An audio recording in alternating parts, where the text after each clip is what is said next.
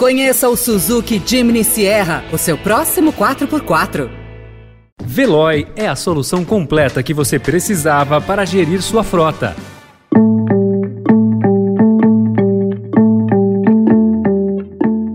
Olá, seja bem-vindo, seja bem-vinda. Começa agora mais uma edição do Notícia no seu Tempo. Esse podcast é produzido pela equipe de jornalismo do Estadão para você ouvir em poucos minutos as principais informações do jornal. Entre os destaques de hoje, desemprego registra a sétima queda consecutiva. Pela primeira vez, CNJ tira do ar redes sociais de juízes com apoio a Lula e a Bolsonaro. E cores e curvas marcam a última obra de Rui Otaki. Esses são alguns dos assuntos que você confere nesta sexta-feira, 28 de outubro de 2022.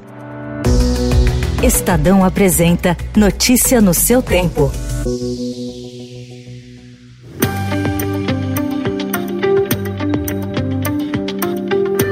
Resultado da retomada do nível de atividade econômica, a taxa de desemprego no país ficou em 8,7% no trimestre encerrado em setembro, ante 8,9% em agosto. Foi a sétima queda seguida do indicador. Pelos dados do IBGE, o país registrou a abertura de um milhão de vagas no trimestre. A expansão da ocupação foi puxada pela abertura de vagas formais. O rendimento médio dos trabalhadores ocupados teve ganho real de 3,7% na comparação com junho, ou 97 reais a mais. Em relação a setembro de 2021, a renda média real dos ocupados subiu 2,5%, ou 67 reais a mais. Analistas, porém, preveem que esse quadro pode mudar em 2023, como efeito dos juros altos e da desaceleração da economia global.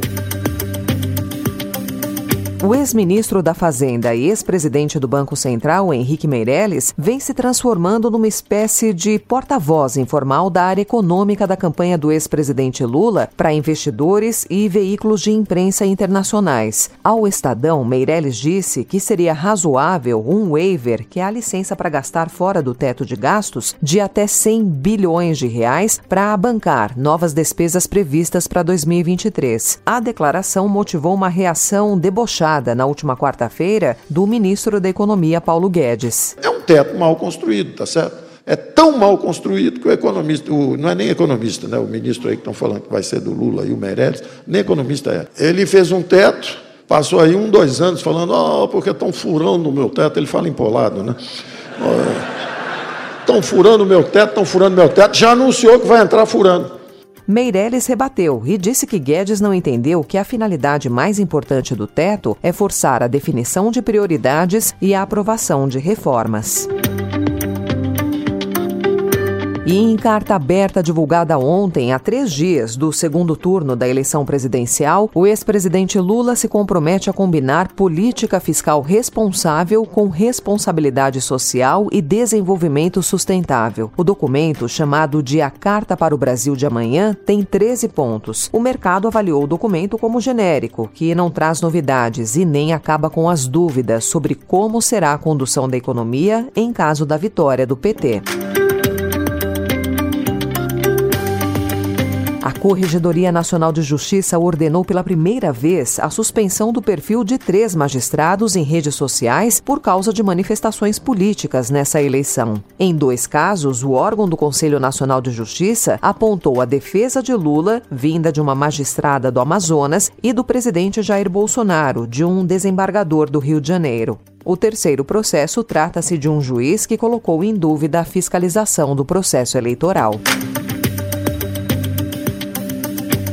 Aliás, as campanhas de Luiz Inácio Lula da Silva e de Jair Bolsonaro tratam o debate presidencial de hoje da Rede Globo como o principal fato político antes da eleição e investem todos os esforços na preparação dos candidatos para o último enfrentamento direto.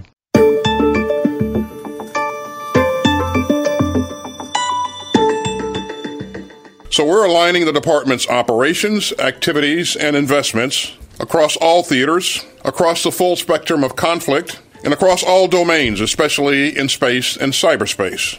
Através do secretário de Defesa, Lloyd Austin, os Estados Unidos anunciaram ontem uma nova estratégia de defesa que propõe a revisão do arsenal nuclear americano para conter ameaças de Rússia e China. É a primeira vez que o documento é divulgado juntamente com a revisão do arsenal nuclear e de defesa antimíssil. Os dois eram publicados separadamente. A nova estratégia prioriza as ameaças, mapeia a resposta militar e orienta as decisões políticas e orçamentárias do Pentágono sobre uma série de questões.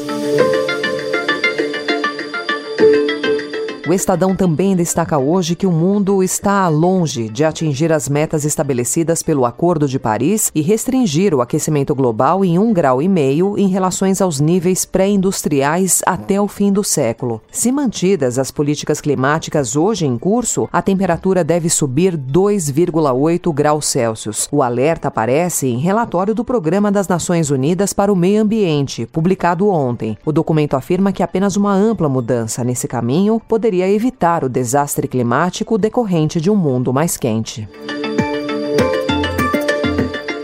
Esse julgamento está inserido no contexto da chamada Pauta Verde, integrando assim a cadeia decisória dos casos referentes à tutela do meio ambiente e da segurança climática, que, todos sabemos, reclamam maior urgência na solução e contínua vigilância constitucional Após o julgamento anunciado pela ministra Rosa Weber, o Supremo Tribunal Federal formou maioria ontem para obrigar o governo federal a reativar o Fundo Amazônia. Até o momento, o consenso entre os ministros é de que a decisão deverá ser cumprida dentro de 60 dias. O julgamento será retomado na próxima semana. O Fundo Amazônia é o maior programa de financiamento de proteção ao meio ambiente do Brasil. Notícia no seu tempo.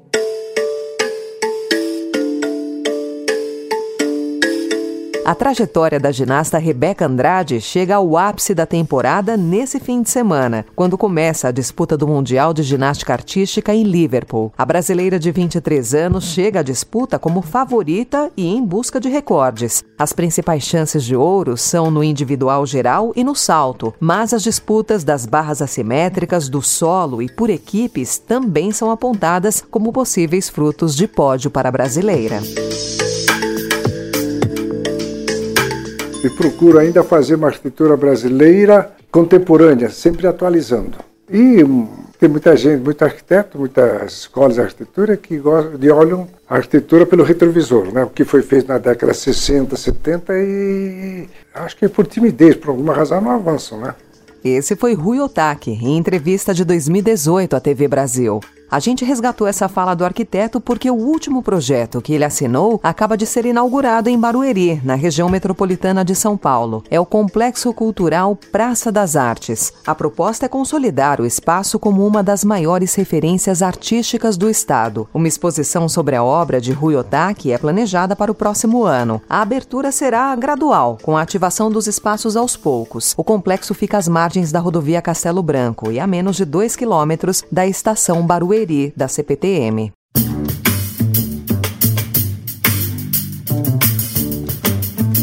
Essa foi mais uma edição do Notícia no seu Tempo, com apresentação e roteiro de Alessandra Romano, produção e finalização de Mônica Herculano. O editor de núcleo de áudio é Manuel Bonfim. Obrigada pela sua escuta até aqui e um excelente fim de semana. Você ouviu Notícia no seu Tempo. Conheça o Suzuki Jimny Sierra, o seu próximo 4x4. Procurando a rota mais inteligente para gerir sua frota? Veloy é a solução completa que você precisa. Acesse veloy.com.br/empresa e descubra um caminho prático e eficiente para a gestão da sua empresa.